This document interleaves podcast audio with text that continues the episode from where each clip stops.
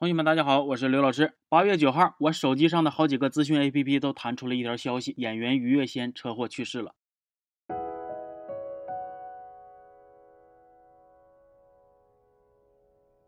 可能屏幕前有些同学对于月仙这个名字会感到陌生，但是对我来说，这个名字再亲切不过了。他塑造的最为人熟知的角色就是《乡村爱情》中的谢大脚。我在很久之前呢，就写了一篇夸于月仙演技的稿子，但是稿子写完咋瞅都感觉差点意思，还需要打磨打磨，但是始终也没提上日程。寻思《乡村爱情》都在一直拍呢，这个稿子也就不着急了，啥时候有功夫了，啥时候再改呗。这么一拖就是两年。那如今得知了这个不幸的消息，我的心里边更不是滋味了。相爱确实还在拍，可是谢大脚却已经不在了。我就是通宵不睡，也要把这篇稿子给写出来，把这个视频给发出来，不为别的，就是为了让大伙能够更加立体的认识这位了不起的演员。于月仙，一九七一年出生于内蒙古赤峰，今年刚好五十岁。那五十岁对于一位实力派的演员来说，正值事业的巅峰期。之前有人曾为女演员发声，说年纪稍大的女演员已经逐渐被资本抛弃了。虽然她们有着不俗的演技，但是市面上可供她们选择的机会已经越来越少了。那从这个角度看，于月仙是幸运的，她因为《乡村爱情》中谢大脚的角色被家喻户晓，而这个角色她一演就是十五年。与其说谢大脚这个角色成就了于月仙，那不如说于月仙这位演员演活了。谢大脚，他成功的塑造了一个热心直爽、独立自强、风风火火的农村大姐的形象。最早，于月仙为了演好谢大脚这个角色，她花了大量的时间来做功课，去体验生活。她认真观察，跟老百姓交流唠嗑，真听真看真感受，去捕捉扮演谢大脚的灵感。那她的努力是有价值的，因为谢大脚这个角色性格非常的突出鲜明，如果不用心揣摩的话，是很难完美诠释的。谢大脚在情感上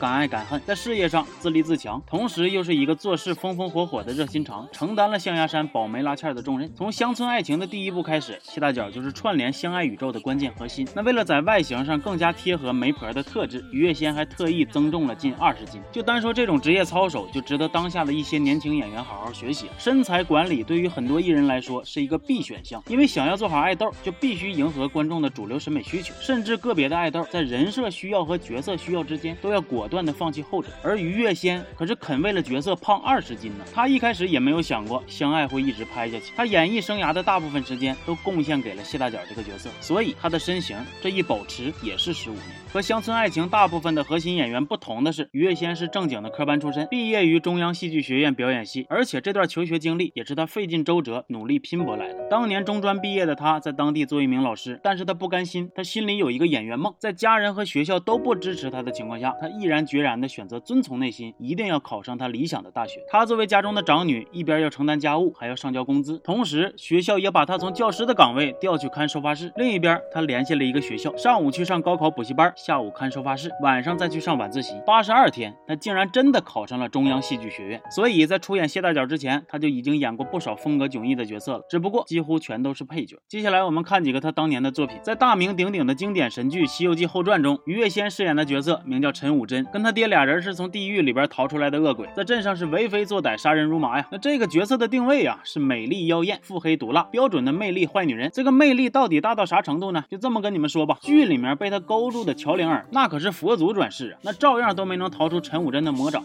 灵儿，只要你答应和我好，我什么都给你，包括我的身体。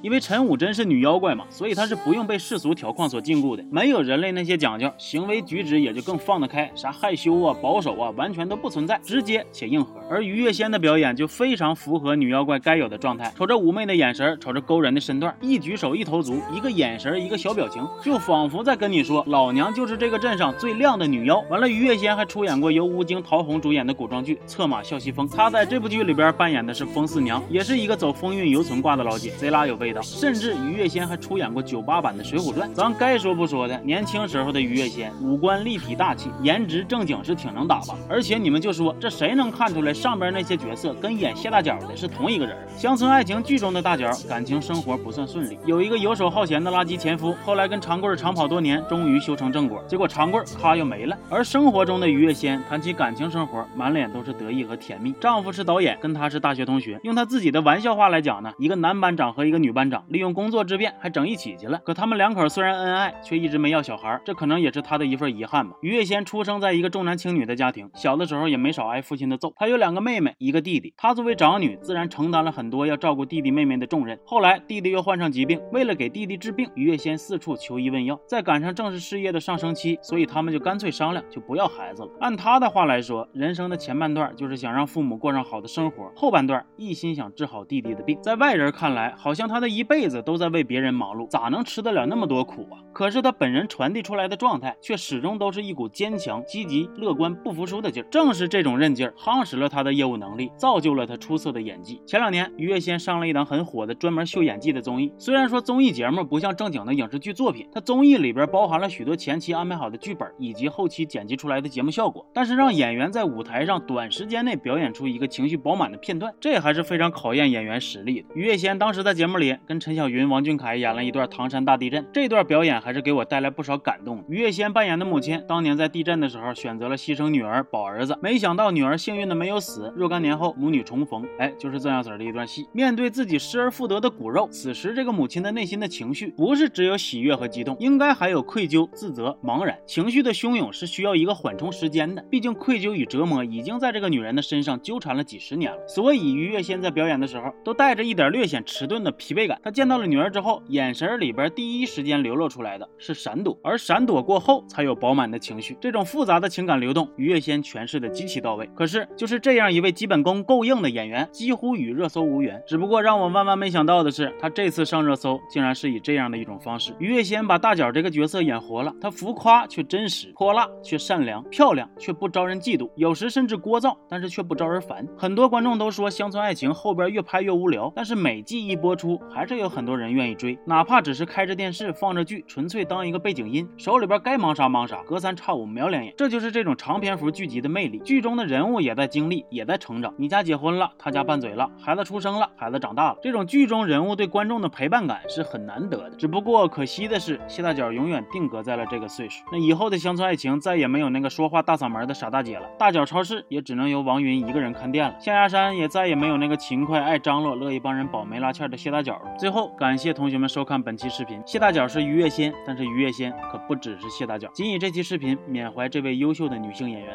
于月仙。最肯忘却不认识，最不屑与故事相思。烟花拥着风流真情